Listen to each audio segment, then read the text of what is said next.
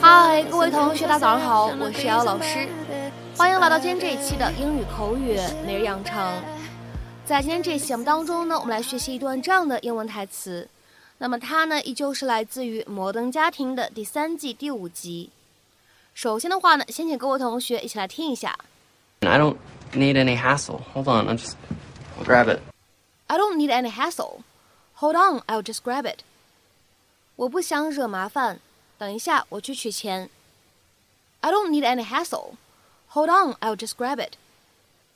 I don't need any hassle. Hold on. I'll just grab it. 那么在这样一段话当中呢，我们需要注意哪些发音技巧呢？Don't need 放在一起的话呢，会有一个不完全爆破的处理，所以呢，我们可以读成 don't need，don't need，don't need。再来看一下第二处发音技巧，need，any。 放在一起的话呢，可以有一个非常自然的连读，我们呢可以读成 need any，need any，need any。而 hold on 放在一起的话呢，我们可以有一个连读的处理，可以读成 hold on，hold on，hold on。然后呢，我们再来看一下最后这一处发音技巧，just grab it。 放在一起的话呢，前两者当中呢存在失去爆破的处理，而后两者的话呢当中存在一个连读，所以呢，just grab it，我们放在一起呢可以读成 just grab it，just grab it，just grab it。This is it. Wait, wait, wait, wait. No, no, come on. Do we have a plan? It doesn't seem like we have a plan. Yeah, I got a plan. Either he gives us the money or he gets a private performance from England Dan and John Ford Coley. That's not a good plan. That's not even a good band. If all you're going to do is criticize, just wait by the car. Okay, fine. Y'all see you in jail. It's gonna be a big adjustment for two of you. Ah.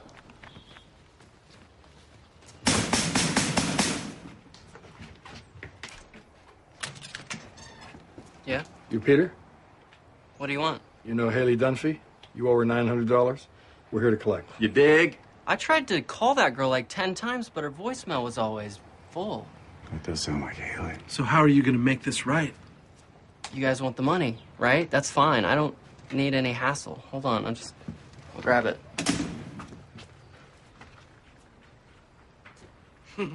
that was easy. He's lucky he didn't put up a fight.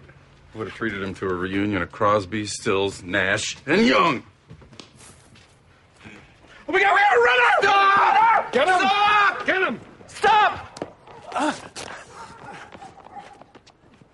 No, no, no, no. Oh, ah, ah, I got him. Oh my God, you did! Don't be so surprised. Help! He's slipping out of his skinny jeans! No. These are cute. I totally have these. 在今天节目当中呢，我们主要来讲解两个单词的用法。第一个呢叫做 hassle，hassle；第二个呢叫做 grab，grab。 那么首先的话呢，我们来看一下第一个单词它的用法。hassle 它呢可以当做名词去使用，表示麻烦、麻烦事儿、难做的事情。Something that is annoying because it causes problems or is difficult to do。那么下面呢，我们来看几个例子。第一个，I can't face the hassle of moving house again。我再也不能够忍受搬家的麻烦了，或者说搬家也太麻烦了，我再也不想忍了。I can't face the hassle of moving house again。下面呢，我们再来看一下这样一个例子：My boss has been giving me a lot of hassle this week。我的老板这个星期给我添了不少麻烦。My boss has been giving me a lot of hassle this week。下面呢，我们再来看一下这样一个例子：It was such a hassle trying to get my bank account changed that I nearly gave up。 想要更改我的银行账户真的是太麻烦了，我几乎放弃了。It was such a hassle trying to get my bank account changed that I nearly gave up。下面呢，我们再来看一下这样一个例子：I should have taken it back to the shop, but I just didn't think it was worth all the hassle。我本应该把这个东西送回商店的，但是我觉得这个东西不值得我这么麻烦。I should have taken it back to the shop, but I just didn't think it was worth all the hassle。 那么下面呢，我们再来看一下今天节目当中呢要来学习的第二个单词，叫做 grab。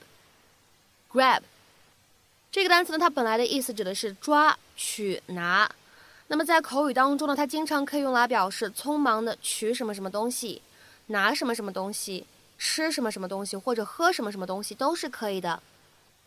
To have or take something quickly, especially because you're in a hurry。那么下面的话呢，我们来看一下几个例子。第一个，Let's grab a sandwich before we go。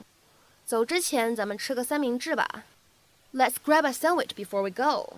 下面呢，我们再来看一下第二个例子，Grab a cab and get over here。叫辆出租车过来吧。Grab a cab and get over here。下面呢，我们再来看一下本期节目当中的最后一个例子，Grab a seat。I won't keep you a moment。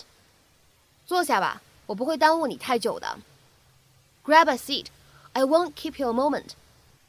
所以呢，听完今天这样一期节目的分享之后呢，下次你要想说吃什么或者喝什么，可以不再选择用 eat 或者 drink，你呢可以使用比如说像 have 或者呢 grab 这样的一些词呢来表达，非常的地道，非常的口语。那么在今天节目的末尾呢，请各位同学呢尝试翻译以下句子，并留言在文章的留言区。带着这么多行李旅行真麻烦。带着这么多行李旅行真麻烦。那么这样一个句子应该如何去使用我们刚刚学习过的单词 hassle 去造句呢？期待各位同学的踊跃发言。我们今天这期节目的分享呢，就先到这里。See you next time。我们下期节目再会。Don't tell me I'm like anybody else. You put it back together. Don't let it fall apart again. People change with the weather. Full of fancy cars and crowded bars and supermodels. Looks exactly the way it did inside my head when I dreamed.